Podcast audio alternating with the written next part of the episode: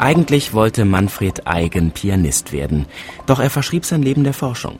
1953 leistete er Pionierarbeit. Er entwickelte eine Methode, mit der chemische Reaktionen von weniger als einer Millionstel Sekunde Dauer gemessen werden können. Dafür wurde er 1967 mit dem Nobelpreis ausgezeichnet. Nur ein Preis in einer langen Reihe. Eigen wurde so häufig geehrt wie kaum ein anderer deutscher Forscher. Er bekam auch den Otto-Hahn-Preis für Chemie und Physik und den Paul-Ehrlich- und Ludwig-Darmstädter-Preis, dazu 15 Ehrendoktortitel. Er war ein geschätzter Mentor in der Wissenschaft, ein Querdenker und ein launiger Redner.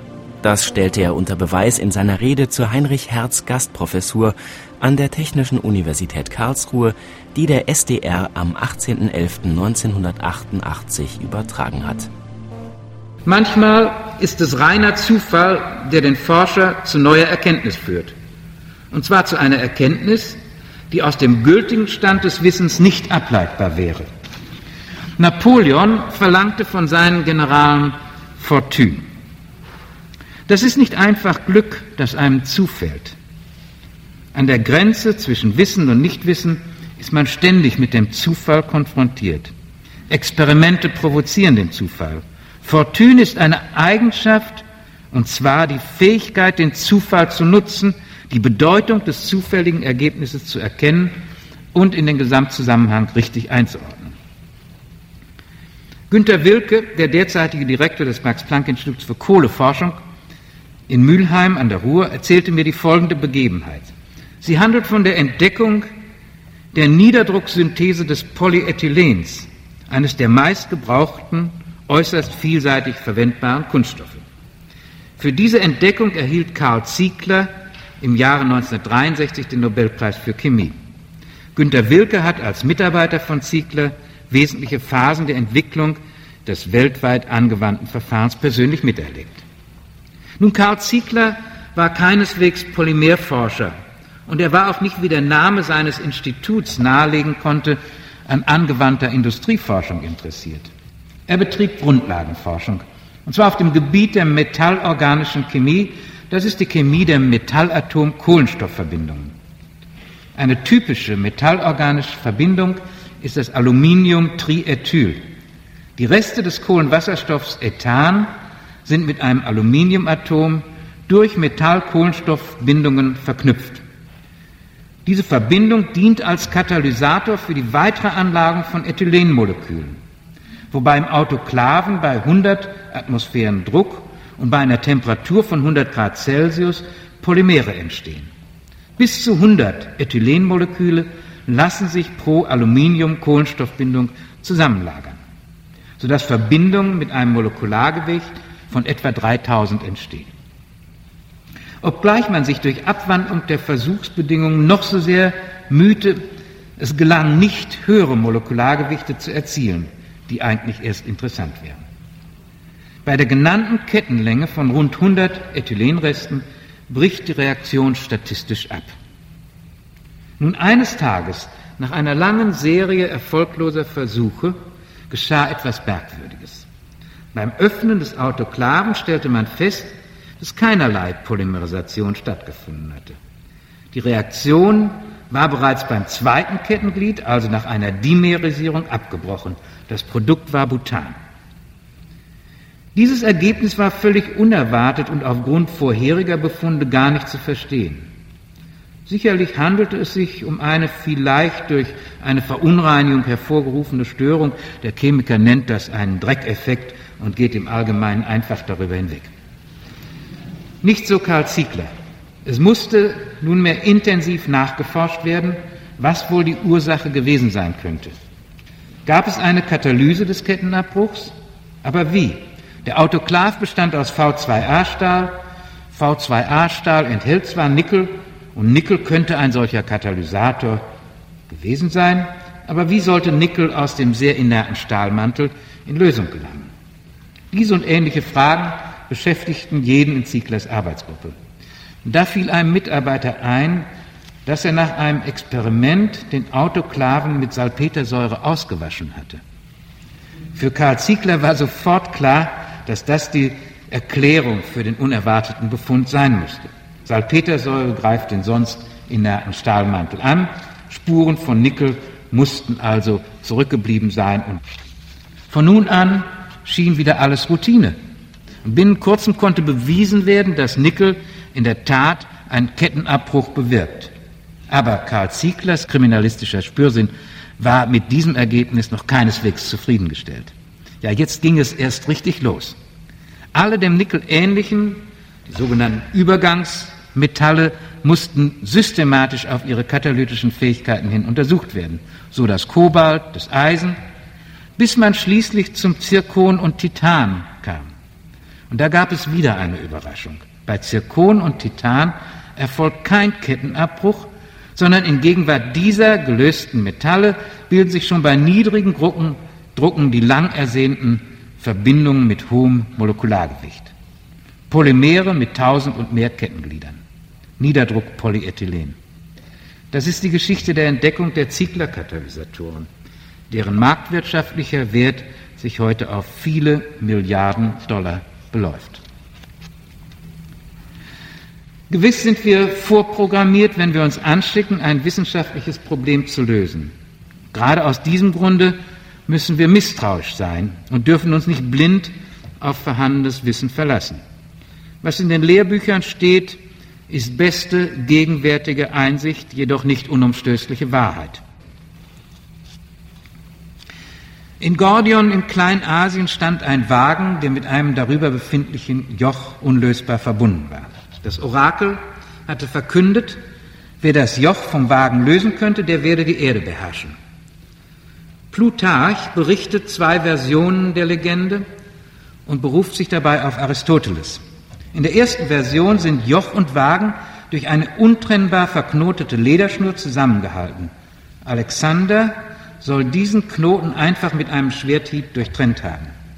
Diese, ich möchte sie mal als militärische Lösung bezeichnen, diese Lösung des Problems hat offensichtlich die Historiker mehr fasziniert als die von Plutarch angebotene, fast in Vergessenheit geratene zweite und friedlich technische Version. Derzufolge soll Alexander den Splint, der Deichsel und Wagen zusammenhält, einfach herausgezogen und dadurch das in der Deichsel befestigte Joch mühelos vom Wagen getrennt haben.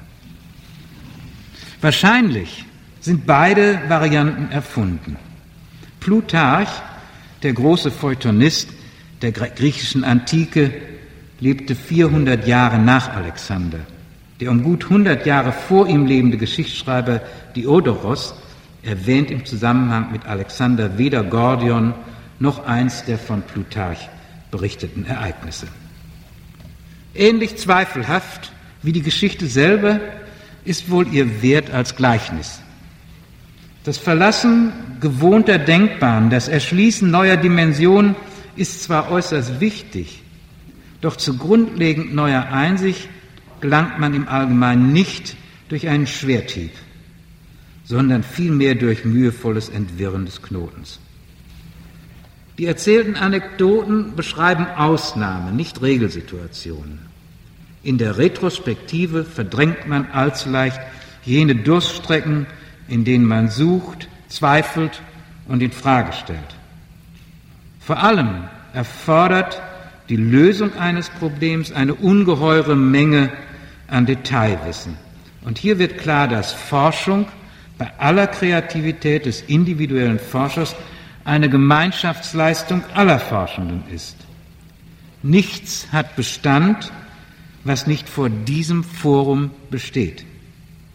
So stimmen denn auch die Geschichten, in denen es um Geistesblitz, Zufall oder Fortune geht, nicht ganz und deshalb gar nicht. Forschen ist ein ständiges Wechselspiel zwischen Produzieren und Falsifizieren von Ideen, ganz analog dem Wechselspiel von Mutation und Selektion in der natürlichen Evolution. Allerdings sind Mutationen weder reine Zufallsereignisse noch sind neue Ideen einfach Kinder des Erfinderglücks. Jede Population stellt ein breites Spektrum von Mutanten, Varianten des zur Auswahl gelangten dominanten Typs dar. Neue Mutanten entstehen aus Vorläufern, und zwar umso häufiger, je zahlreicher diese Vorläufer in der Population vertreten sind. Die neuen Mutanten sind in ihren, Eigenschaften den Vorläufern ähnlich, und da die gut angepassten Vorläufer selektiv bevorzugt werden, gibt es eine äußerst wirksame interne Lenkung hin zum Typ mit optimalen Eigenschaften. Ganz ähnlich ist es mit neuartigen Ideen. Sie werden nicht wahllos ausgestoßen und dann dem Selektionssieb der Falsifikation überantwortet. Auch hier kommt eine interne Selbstlenkung durch Sachverstand, Zielsicherheit und Intuition zum Tragen. Alles verfügbare Wissen wird einbezogen.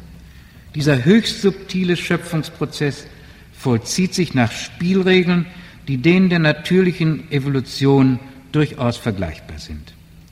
Die komplexe Wirklichkeit des Lebens, die Wunderwerke der Schöpfung verdanken ihren Ursprung einem teleonom ablaufenden Prozess, in dem das Neue gezielt aus dem Vorhandenen entsteht. Ich sollte daher noch einen weiteren Versuch unternehmen, das Wesen der Grundlagenforschung zu charakterisieren. Und ich möchte dabei einen Aspekt herauskehren, der mir als der wichtigste erscheint und der uns vielleicht zur Frage, warum wir Grundlagenforschung betreiben, führen mag. Wir wollen verstehen, wie Goethe es so treffend formuliert hat, was die Welt im Innersten zusammenhält. Wie weit wir uns diesem Ziel tatsächlich nähern können, bleibe dahingestellt. Der Prozess der Annäherung ist evolutiver Art und er vollzieht sich in Phasensprüngen. Dabei ist Verständnis nicht allein Ziel, sondern gleichzeitig auch Voraussetzung. Grundlagenforschung setzt auf jeder Stufe ein bis dato bestmögliches Wissen voraus.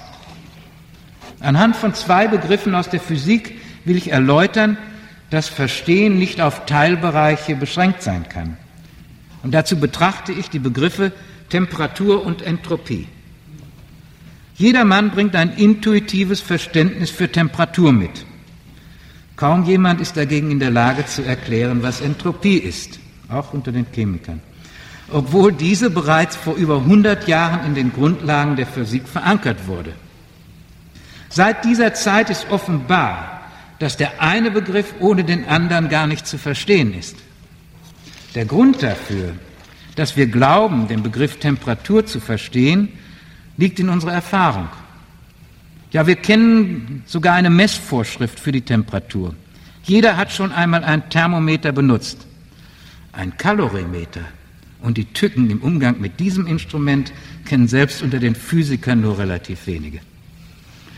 Schauen wir in einer Enzyklopädie nach, welche Qualitäten der Materie in den Begriffen Temperatur und Entropie zum Ausdruck kommen. Dann finden wir bei der Temperatur in etwa unsere Erfahrungen bestätigt. Bei der Entropie hingegen werden gleich mehrere, dafür umso weniger einleuchtende Erklärungen angeboten. Zum Beispiel soll sie zur Berechnung desjenigen Teils der Wärmemenge, der nicht in mechanische Arbeit umgesetzt werden kann, dienen. Gleichzeitig soll sie aber auch ein Maß für die Wahrscheinlichkeit oder gar für die Unordnung eines materiellen Zustandes sein.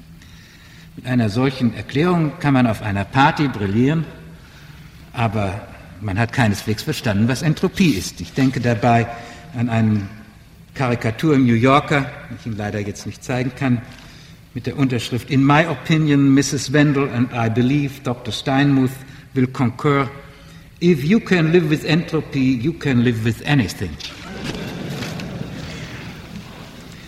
Nun, die Misere hat historischen Ursprung. Die Eigenschaft heiß oder kalt ist unmittelbar durch unsere Sinne erfahrbar.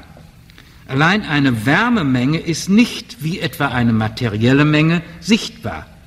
Man kann lediglich ihre Intensität spüren. So hatte man sehr bald ein Intensitätsmaß für Wärme oder Kälte, nämlich die Temperatur, parat. Da sich für die Temperatur eines Körpers eine eindeutige Messvorschrift definieren lässt, ist dieses Maß darüber hinaus auch vom physikalischen Standpunkt her sinnvoll. Doch all das geschah, bevor man den atomaren Aufbau der Materie kannte und wusste, dass die Temperatur den Mittelwert einer Bewegungsenergie, nämlich der materiellen Partikel, darstellt. Es wäre somit vernünftiger gewesen, wenn man das gewusst hätte, man hätte der Temperatur anstelle der wenig anschaulichen Dimension Grad Kelvin oder Grad Celsius direkt die aus der Mechanik her vertraute Dimension einer Energie, und zwar als Mittelwert bezogen auf die Bewegungsfreiheitsgrade aller Partikel zuerkannt. Dann nämlich brächte die Entropie klarer zum Ausdruck, dass sie das die Intensität der Bewegungsenergie ergänzende Extensivmaß darstellt, also eine Zahl, eine Menge, die für eine gegebene Materiemenge angibt, wie viele Bewegungsfreiheitsgrade und mit welchem jeweiligen statistischen Gewicht sie involviert sind. Nach diesem Prinzip wurde in unserem Jahrhundert die Entropie noch einmal definiert, und zwar in der Informatik, wo man mit einem ähnlichen Sachverhalt wie in der statistischen Thermodynamik konfrontiert war. Das elementare Informationsmaß einer binären Entscheidung ist das Bit. Die Informationsmenge, das Extensivmaß, das angibt, wie viele solcher Ja- oder Nein-Entscheidungen, deren jede mit einer bestimmten Wahrscheinlichkeit gewichtet ist, zur Identifizierung einer Nachricht notwendig sind, entspricht einer negativen Entropie. Nun, die ist hier negativ, weil diese Informationsleistung erbracht werden muss. Wann immer man eine Größe definiert, die als Mittelwert einer zumeist großen Zahl ein Intensitätsmaß darstellt, bedarf es einer komplementären Extensivgröße, die das quantitative Ausmaß, Extensum, beschreibt, die also die effektive Zahl der Zustände angibt, auf die sich der Intensitätsmittelwert bezieht. Das lässt sich qualitativ ja wohl durchaus begreiflich machen. Doch der Teufel steckt im Detail. Die Schwierigkeit beginnt bei der quantitativen Abzählung der Bewegungsfreiheitsgrade und ihrer statistischen Wichtung. Um das richtig zu machen, das heißt auch richtig zu verstehen, muss man die gesamte Atom- und Molekülphysik im Detail kennen. Die Quantenmechanik Mechanik hat nur noch zu einer Vereinfachung dieses Problems geführt, indem sie das Abzählen diskreter Zustände erleichterte. Allein die Quantenmechanik versteht nur der, der die Physik wirklich begriffen hat. Ich hätte statt des thermodynamischen irgendein anderes Beispiel aus der Physik wählen können, doch Physiker im fortgeschrittenen Lebensalter bevorzugen nun einmal Thermodynamik und Rotwein. Warum ist Einsteins Relativitätstheorie nach über 70 Jahren für jeden normalen Menschen noch immer ein Buch mit sieben Siegeln? Liegt das an Brinkschuldversäumnissen der Wissenschaftler? Nein. Es liegt daran, dass Verstehen unteilbar ist. Grundlagenforschung ist auf Verstehen ausgerichtet. Folglich ist Grundlagenforschung auch unteilbar. Wir können nicht a priori entscheiden, was wir wissen wollen. Das Wissen fällt uns zu, wenn wir forschen. Und manchmal ist es in der Tat nichts als der Zufall, der uns dieses Wissen beschert. Es liegt nicht an uns zu entscheiden, was wir wissen können und was nicht. Das enthebt uns keineswegs moralischer Verantwortung, worauf ich im Folgenden noch zu sprechen komme. Ethik des Wissens kann nicht bloß ein Katalog dessen sein, was zu wissen erlaubt ist und was nicht. Wir müssen lernen, mit Wissen zu leben wir betreiben Grundlagenforschung, weil wir wissen wollen, nicht weil wir etwas Bestimmtes wissen wollen. Beim Besuch eines Ministers in Göttingen, ich will es bei dieser vagen Bezeichnung der Umstände belassen, sagte einer der Referenten aus seinem Stab, wir brauchen heute keine Einsteins mehr. Auf meine Frage, wie man denn all die offenstehenden Probleme, Tumor, AIDS, lösen wolle, kam die Antwort, wenn wir ein Problem als lösenswert erkannt haben, werden wir ein Brainstorming organisieren. Ich konnte nicht umhin zu bemerken, dass ohne Brains der Sturm wohl ausbleiben werde.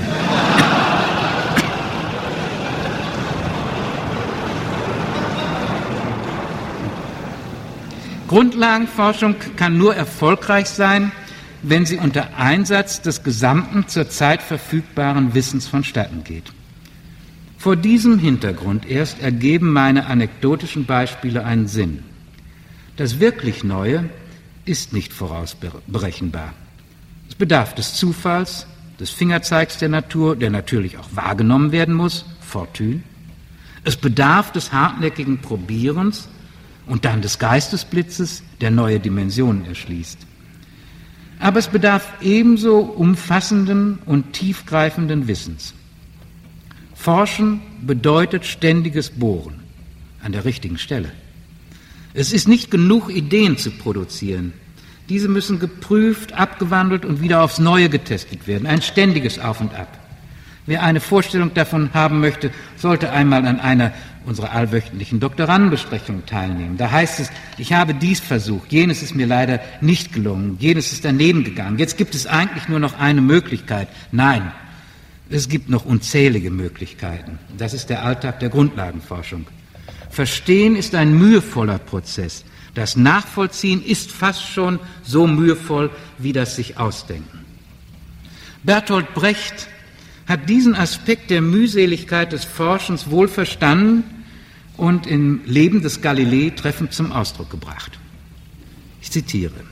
Ja, wir werden alles, alles noch einmal in Frage stellen. Und wir werden nicht mit sieben Meilenstiefeln vorwärts gehen, sondern im Schneckentempo. Und was wir heute finden, werden wir morgen von der Tafel streichen und erst wieder anschreiben, wenn wir es noch einmal gefunden haben. Und was wir zu finden wünschen, das werden wir gefunden mit besonderem Misstrauen ansehen. Aber er rechnet auch mit jenen ab, die einfach daherreden. Sollte uns dann aber jede andere Annahme als diese unter den Händen zerronnen sein, dann keine Gnade mehr mit denen, die nicht geforscht haben und doch reden. Brecht hatte sich, bevor er seinen Galilei schrieb, bei Niels Bohr in dessen Kopenhagener Institut eingemietet, um die Welt der Forschung aus eigener Anschauung kennenzulernen.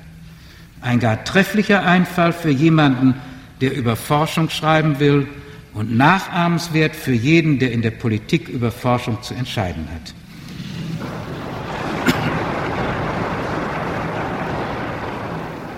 Ich habe mich bemüht, verständlich zu machen, was Grundlagenforschung heißt, indem ich schilderte, wie man Grundlagenforschung betreibt. Ich habe versucht, anhand des für viele unverständlichen Begriffs Entropie klarzumachen, was Verstehen schließlich bedeutet. Jürgen Habermas schrieb einmal, um den Satz Peter gibt Hans einen Befehl verstehen zu können, muss ich irgendwann einmal als Teilnehmer an einer Kommunikation erfahren haben, was das heißt, einen Befehl geben oder erhalten. Um zu verstehen, was Forschen bedeutet, muss ich selber geforscht haben. Jeder von uns hat in irgendeiner Form schon experimentiert, geforscht, hat sich bemüht, etwas zu verstehen. Das ist Teil unseres Alltags. Doch Verstehen ist grenzenlos. Und so bleibt jeder mit seiner Fähigkeit zu verstehen irgendwo im Niemandsland auf der Strecke. Einstein wird nur von ganz wenigen Menschen wirklich verstanden. Grundlegend neue Einsichten vollziehen sich in Einsamkeit. Ja, der Forscher ist dabei einsam, ähnlich wie der Künstler auf dem Podium. Die Einsamkeit der Studierstube ist Vorbedingung für den geistigen Höhenflug. Werner Heisenberg hat das einmal so ausgedrückt. Wenn man fragt, worin eigentlich die große Leistung des Christoph Kolumbus bestanden habe, als er Amerika entdeckte, so wird man antworten müssen, dass es nicht die Idee war, die die Kugelgestalt der Erde auszunützen, um auf der Westroute nach Indien zu reisen. Diese Idee war schon von anderen erwogen worden.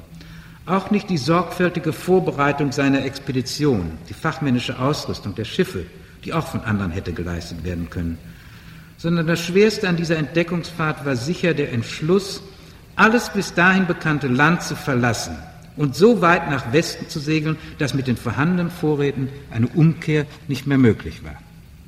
In ähnlicher Weise kann wirklich Neuland in einer Wissenschaft wohl nur gewonnen werden, wenn man an einer entscheidenden Stelle bereit ist, den Grund zu verlassen, auf dem die bisherige Wissenschaft ruht und gewissermaßen ins Leere zu springen. Nun komme ich zu meinem zweiten Teil, zu welchem Ende.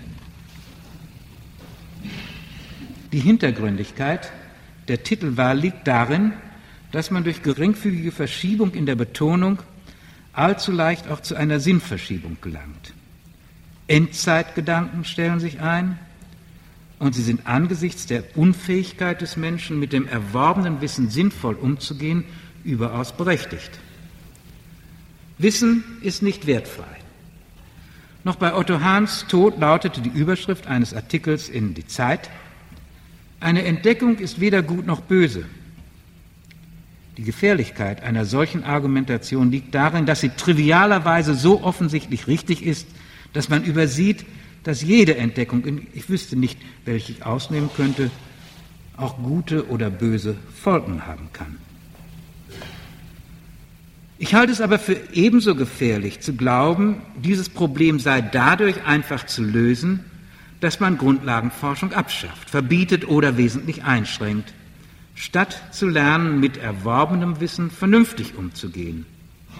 Ob gerade wir eine Wahrheit ans Licht fördern oder nicht, sie existiert so oder so und wird deshalb von irgendjemandem eines Tages entschleiert. Paradebeispiel des, das in dem zitierten Artikel angesprochen wird, ist die Atombombe. Eine in unseren Tagen weit verbreitete Meinung wurde von, kürzlich von Klaus Meyer-Abich folgendermaßen formuliert.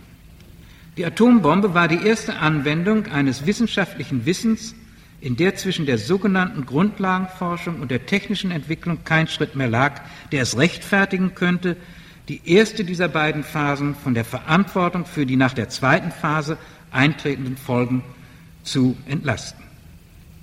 Die Tragweite der wissenschaftlich-technischen Entwicklung für die menschlichen Lebensbedingungen war zwar seit den Anfängen der Industrialisierung, Industrialisierung bekannt, aber bisher hatte man gemeint, jenseits der Grundlagenforschung über die Anwendung noch frei entscheiden zu können. Und er kommt zu der unausweichlichen Einsicht, so bezeichnet er sie, die Atombombe war ein direktes Resultat der Grundlagenforschung. Also gibt es keine Grundlagenforschung im Sinne eines verantwortungsfreien Raums, sondern wer zur Entdeckung der Kernspaltung beigetragen hat, ist mitverantwortlich für die Toten von Hiroshima und Nagasaki. Ich teile mit jedem, der sich mit Meyer-Abichs Meinung identifiziert, das Entsetzen über die Existenz solcher und anderer Waffen. Ich bin vermutlich wie er der Meinung, dass alle Kraft, alle List, alles Wissen dafür eingesetzt werden sollte, diese Waffen abzurüsten, damit auch jeder versehentliche Einsatz ausgeschlossen werden kann. Ich bin aber vermutlich abweichend von vielen der Überzeugung, dass uns gar nichts anderes übrig bleibt, als mit diesem Wissen zu leben und diese Einsicht zur Grundlage unserer weiteren Bemühungen zu machen. Wissen kann nicht zurückgenommen werden, wie uns Friedrich Dürrenmatt in seiner Parabel von den Physikern eindrucksvoll vor Augen führt. Die Menschheit besitzt seit der Erfindung des Feuers zu viel an Wissen, als dass sie je hätte in Sicherheit leben können. Andererseits verfügen wir aber über zu wenig Wissen, nicht nur über die uns umgebende Natur, sondern vor allem über uns selber, um den Missbrauch des zu viel Wissens ausschließen zu können. Selbst wenn sämtliche Atomwaffen abgeschafft wären, würde im Falle eines Krieges ihre Anwendung möglicherweise nur verzögert, aber keineswegs verhindert werden können. Die Gefahr eines Kriegsausbruchs könnte unter Umständen sogar erhöht werden, weil die Hemmschwelle niedriger geworden wäre. Eine Abrüstung der Atomwaffen wäre dennoch sinnvoll, indem sie die Kurzschlusshandlung eines versehentlich ausgelösten Atomkrieges, wenngleich nicht ganz ausschließt, so doch erheblich unwahrscheinlicher macht. Doch eine solche Abrüstung müsste allseitig erfolgen. Der einseitige Besitz jeder Waffe führt, wie gerade Hiroshima und Nagasaki und analoge Beispiele aus dem Ersten Weltkrieg zeigen, mit nahezu unausweichlicher Konsequenz zu ihrem Einsatz. Vertragliche Vereinbarungen und deren Absicherung bieten zwar keine Garantie, sind jedoch der erste Schritt zu einer möglichen Lösung. Solche Vereinbarungen brauchten dann auch nicht mehr auf Atomwaffen beschränkt zu bleiben. Ungleichgewicht auf der Wissensseite ist das größte Hemmnis für Abschluss und Einhaltung eines Vertrages. Viele sehen auf der Wissensseite die Hauptursache für vergangene und zukünftige Katastrophen. Ich sehe sie eher in den Wissenslücken. Einschränkungen oder Moratorien für den Erwerb von Wissen müssten ja ebenso wie die Verhinderung des möglichen Missbrauchs vertraglich abgesichert sein. Und wenn erst einmal gewährleistet wäre, dass Verträge überhaupt eingehalten werden, könnten sich diese auf den Ausschluss eines Missbrauchs beschränken. Der Erwerb von Wissen müsste allerdings untrennbar mit der Pflicht zur Verbreitung der gewonnenen Erkenntnis verkoppelt werden. Auch das geht nicht ohne Verträge, nicht ohne eine hohe Moral derjenigen, die in der Lage sind, neue Erkenntnisse zu gewinnen. Der vorzeitige, einseitige Erkenntnisverzicht, etwa aus moralischer Verantwortung, birgt große Gefahren in sich. Das Wissen möchte nur allzu leicht fehlen, wenn es darum geht, einem Missbrauch zu begegnen.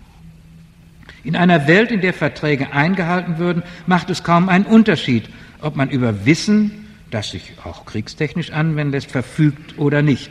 In einer Welt ohne Vertragsmoral dagegen wäre es höchst gefährlich, wenn die moralischere Seite, ob es sie nun gibt oder nicht, über weniger Wissen verfügt und damit denen ausgeliefert ist, die das Wissen missbrauchen wollen.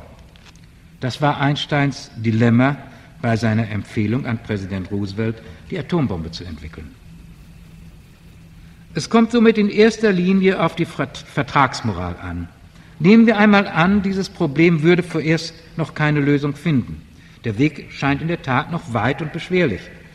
Könnten wir dann diesen Mangel durch Einschränkungen im Wissenserwerb kompensieren, etwa indem wir einen Katalog aufstellen, der ausweist, welches Wissen erlaubt oder gar wünschenswert wäre? Wir dürften, wenn wir einer Wissenseinschränkung zustimmen wollen, schon heute praktisch gar nichts mehr erforschen. Und wir müssten darüber hinaus das meiste, was wir bereits wissen, wieder vergessen. Es dürfte keine Astrophysik mehr geben, denn jedes Wissen über die Energieerzeugung der Sterne wäre in höchstem Maße gefährlich.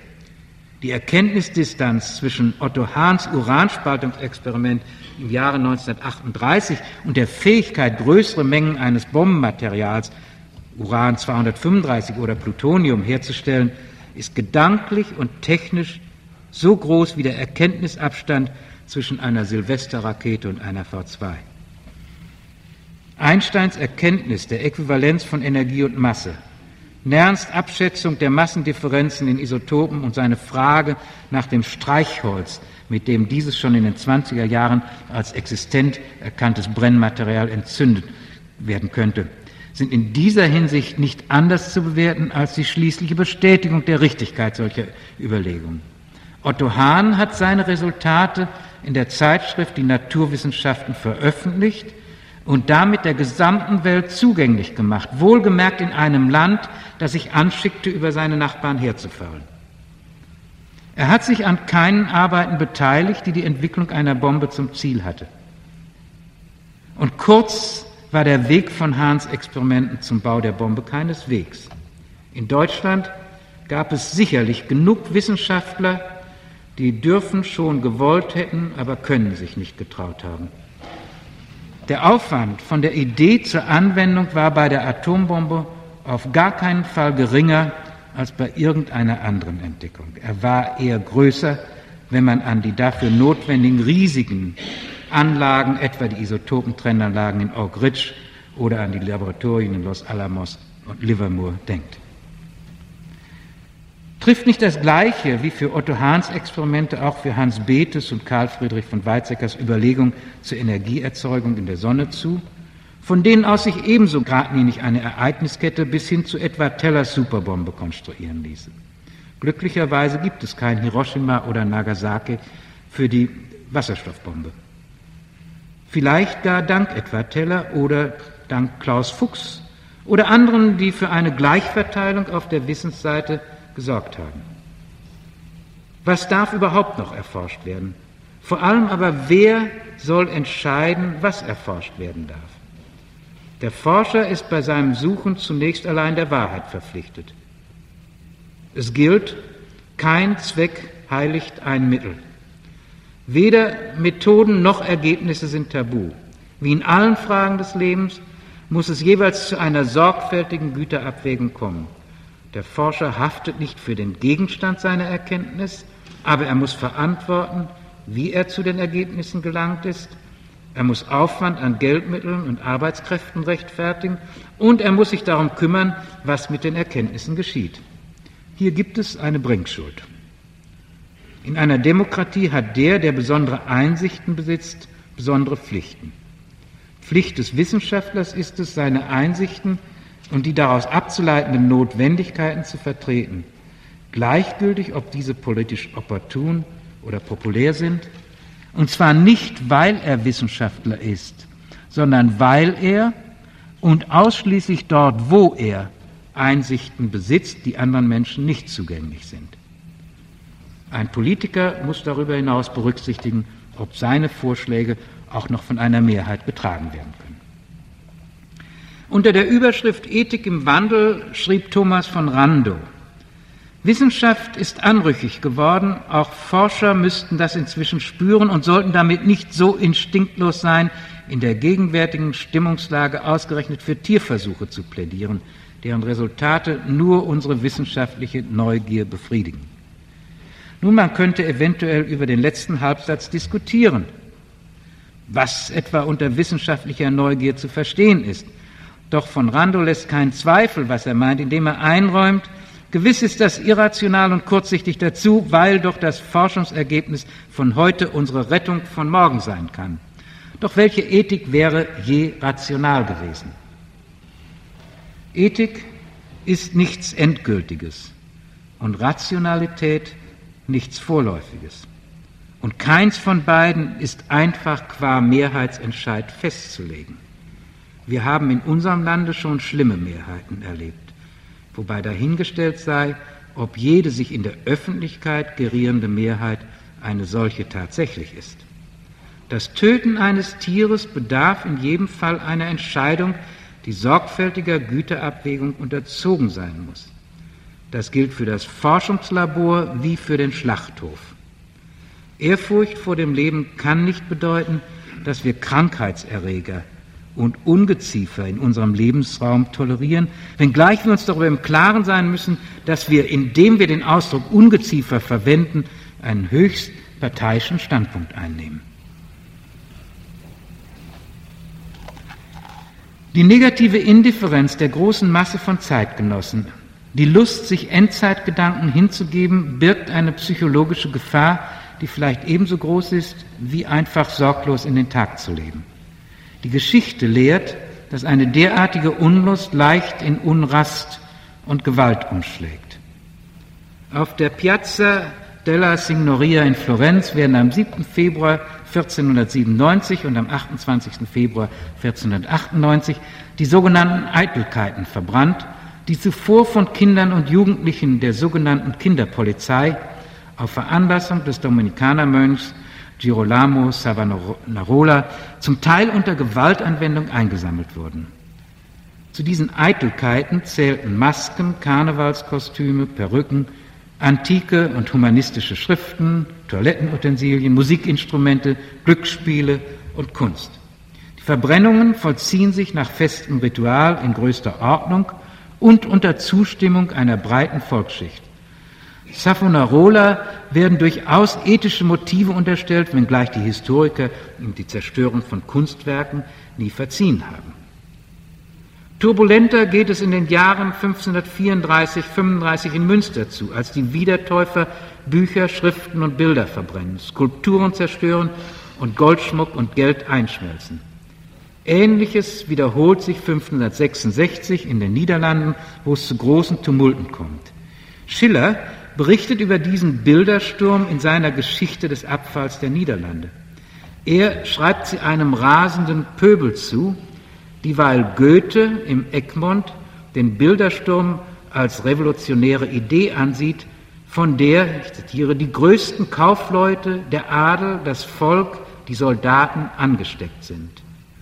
Carew in seiner Geschichte der Niederlande, zehn Jahre früher, hat all die Namen zusammengetragen, die den Bildersturm vorbereitet hatten.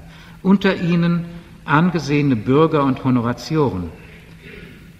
Auch in der derzeitigen Bewegung gegen die Wissenschaften oder einzelne ihrer Zweige sehe ich Honoratioren, Professoren, Wissenschaftler, Pfarrer und Minister. Der Bildersturm war ein Angriff auf materielle Güter, Schriften, Gemälde, Kunstwerke, die man als Herrschaftssymbole einstufte. Man identifizierte sie mit der Schicht, in deren Besitz sie waren. Man wollte den Glauben reinigen, indem man die Symbole des Glaubens, die sich vor allem bei der Herrschaftsschicht angesammelt hatten, radikal zerstörte. Immobilien wurden bei diesen Tumulten selten angetastet. Eine Parallele?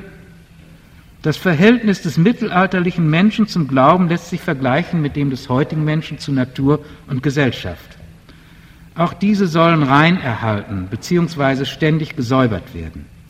Die Wissenschaften identifiziert man allzu gern mit ihren technologischen Auswirkungen, an deren Erträgen man selber zu wenig zu partizipieren glaubt. Ein Bildersturm auf die Wissenschaft, wie das Symbol des Industriezeitalters ist, eine überzeichnete Vision. Jedoch im modernen epischen Drama soll der Zuschauer durch Überzeichnung und Verfremdung zum kritischen Nachdenken angeregt werden. Mehr möchte ich mit der Vision eines Bildersturms auf die Wissenschaften nicht bezwecken. Wissenschaft muss sich der Öffentlichkeit stellen. Die Diskussion, die wissenschaftliche Erkenntnis mit gesellschaftlicher Realität konfrontiert, wird an unseren Universitäten zu wenig gepflegt.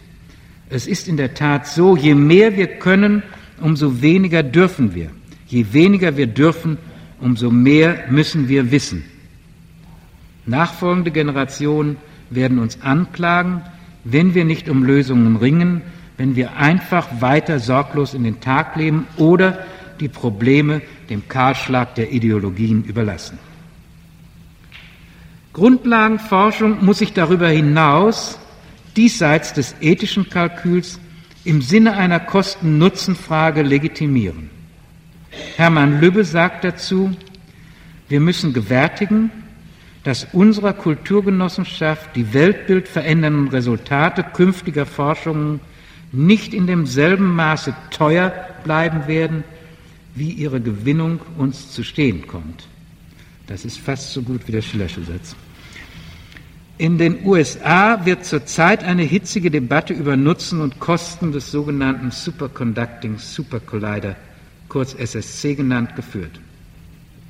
Es würde der größte Partikelbeschleuniger, den es bisher gab, wenn er gebaut wird. Sein Ring wäre rund 83 Kilometer im Durchmesser. Auf einer solchen Kreisbahn würden mit Hilfe supraleitender Magnete, sie müssen über eine Pipeline, noch jedenfalls mit flüssigem Helium versorgt werden, zwei Protonenstrahlen in entgegengesetzter Richtung beschleunigt, um dann miteinander zur Kollision gebracht zu werden. Die Energie, die bei einer solchen Kollision zwischen zwei Protonen freigesetzt würde, wäre 20 mal so groß wie, die Energien, die in den größten gegenwärtig existierenden Anlagen erzeugt werden. 40 Tera Elektronenvolt TeV, das sind 4 mal 10 hoch 13 Elektronenvolt. Die Kosten für diese Maschine werden auf 4 Milliarden Dollar, Stand 1986, geschätzt. SSC könnte 1995 bereits seinen Betrieb aufnehmen. In einer in der Zeitschrift Scientific American veröffentlichten Diskussion macht der Physiker Sheldon Glashow geltend, Who knows what surprises SSC will reveal? If we did, we wouldn't need the machine. Ein anderer Leser fragt, wo die Grenze für zukünftige Beschleunigung liege und verweist darauf, dass der Erdumfang immerhin 40.000 Kilometer betrage. Sicher ist, wie Gleschau ausführt, dass die Maschine allein vermittels der zu erwartenden Überraschungen der Theorie völlig neue Impulse zu geben vermag. Es bleibt jedoch die Frage, ob neuartige Impulse nicht auch von ganz anderer Seite kommen könnten. Keineswegs geklärt ist, eben wegen der genannten Unsicherheiten, wo die Grenze für das Kosten-Nutzen-Verhältnis liegt. Gleschau macht geltend, dass man Strange Particles nunmehr seit 40 Jahren kenne and they are still entirely useless. Und Lübbe zieht die Konsequenz, wenngleich in anderem Zusammenhang, unsere Chancen werden immer geringer zu sagen, welchen kulturellen Unterschied es denn eigentlich ausmachen soll, ob der Fall ist, was wir über Alter und Ursprung des Kosmos gestern lasen oder ob vielmehr gilt, was darüber heute zu lesen ist. Hier liegt ein echtes Dilemma, denn wir wissen nicht, ob die neuen Einsichten über den Kosmos nicht gleichzeitig die Lösung eines Problems ermöglichen, das irgendwann einmal für unser Überleben von großer Bedeutung sein kann. Einsteins Energie-Masse-Relation war ein Ergebnis des Nachdenkens über den Kosmos. Oder wenn wir über den Ursprung des Lebens nachdenken und dazu teure Experimente ausführen, so mag dabei am Ende durchaus etwas für unser Wohlergehen Relevantes herauskommen, beispielsweise neue Medikamente oder Nahrungsmittel, die nach den Regeln der Natur evolutiv erzeugt und optimal unseren Bedürfnissen angepasst werden.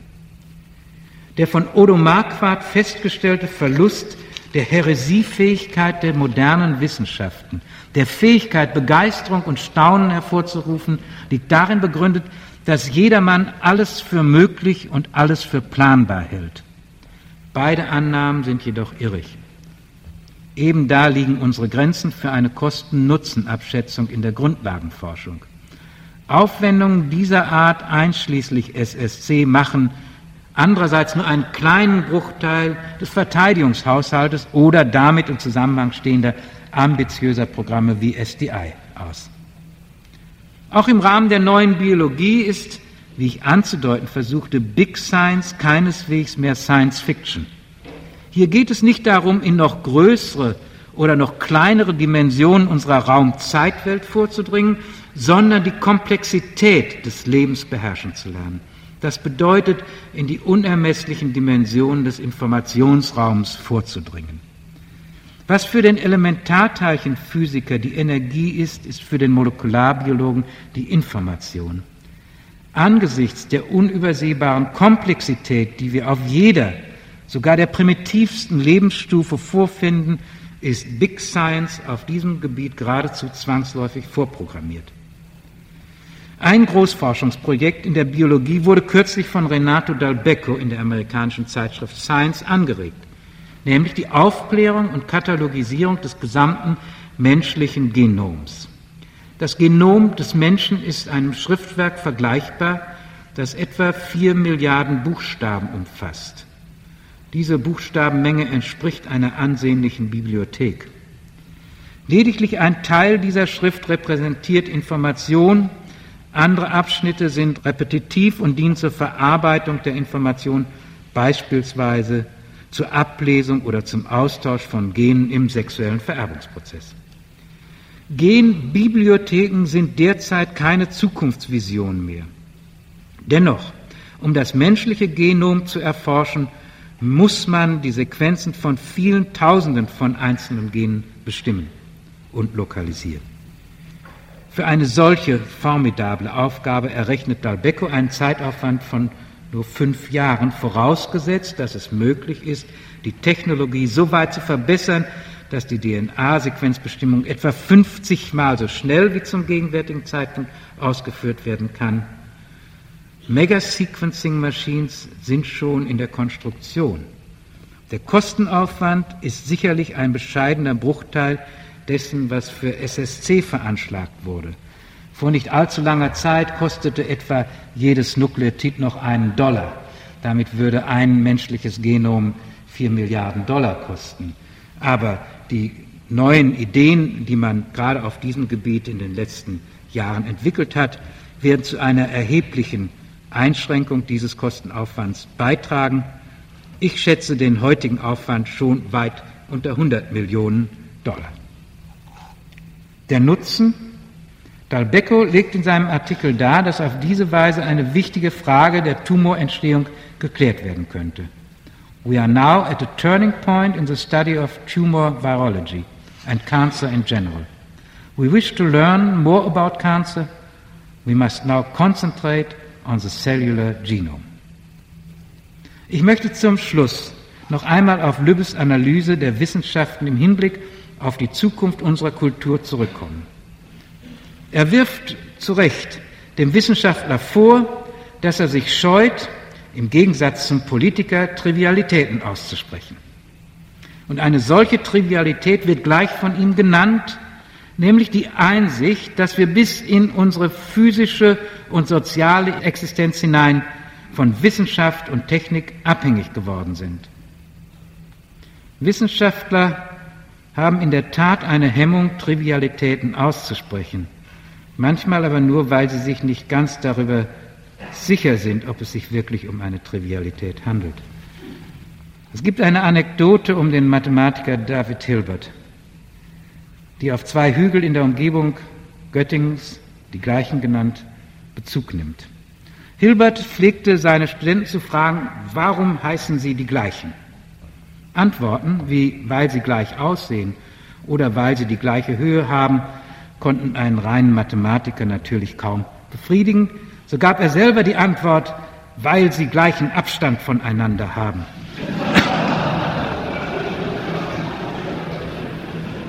Nun verfolgt man die Mathematik von Gauss bis Hilbert, so realisiert man, dass sie den Axiomen gegenüber kritisch ist und diese ständig hinterfragt.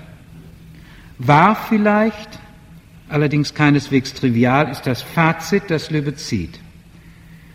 Die wissenschaftskulturelle Dominanz der Forschungslegitimation durch Berufung auf Relevanz gegenüber der Berufung auf Kuriositas erscheint auf dem Hintergrund der vorgetragenen Analysen um, um, unumkehrbar. Die beiden Kräfte, Kuriositas, Neugier, und Relevanzdruck sind nicht ohne weiteres miteinander vergleichbar und daher nicht in ein Ordnungs- oder Unterordnungsverhältnis einzureihen. Spielerische Neugier ist das Wie der Grundlagenforschung, ihre Methode. Sie kann nicht für das, was Relevanz fordert, bürgen. Entsprechend stellt sich Relevanz in der Grundlagenforschung erst ein, nachdem die Ergebnisse vorliegen. Und zwar vor allem dann, wenn die Antriebskraft dieser Forschung allein Kuriositas war. Niemand wird bereit sein, Kuriositas per se zu finanzieren, schon gar nicht, wenn es um Summen der genannten Größenordnungen geht. Der Politiker ist im Recht, wenn er auf Relevanz besteht. Er kann nicht das Privatvergnügen einer relativ kleinen Kaste Privilegierter aus Steuermitteln finanzieren. Doch hier schließt sich der Kreis zwischen den beiden Fragen. Was heißt und zu welchem Ende? Es handelt sich um eine Rückkopplungsschlaufe. Relevanz muss durch Leistung legitimiert werden. Fortune, nicht Zufall, ist Voraussetzung. Dann löst sich die Inkompatibilität von Neugier und Relevanz auf und es gilt die Gleichung Qualität in der Forschung gleich Relevanz der Ergebnisse. Ein Restrisiko wird auch dann noch bleiben, so wie nichts, was auf dieser Welt von Menschenhand geschieht, vollkommen sein kann. Wir Wissenschaftler werden uns noch an einiges gewöhnen müssen, zum Beispiel an Leistungskontrolle, wie sie in den USA gang und gäbe ist, uns aber noch als Zumutung vorkommt, etwa das Peer-Review-System. Nun, meine Damen und Herren, zu welchem Ende betreiben wir Forschung? Zu welchem Ende essen wir?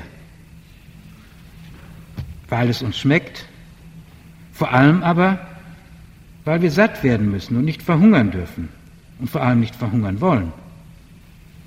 Die Natur hat dies weise eingerichtet, nämlich, dass es für alles, was für das Leben notwendig ist, auch Anreiz und Motivation gibt.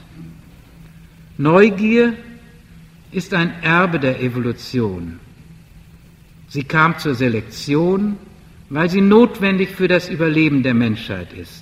Ohne forscherische Neugier wären wir eine Episode, eine Laune der Natur. Doch eingedenk unserer Grenzen sollten wir auch in der Forschung Gourmets bleiben und nicht Gourmands werden. Danke.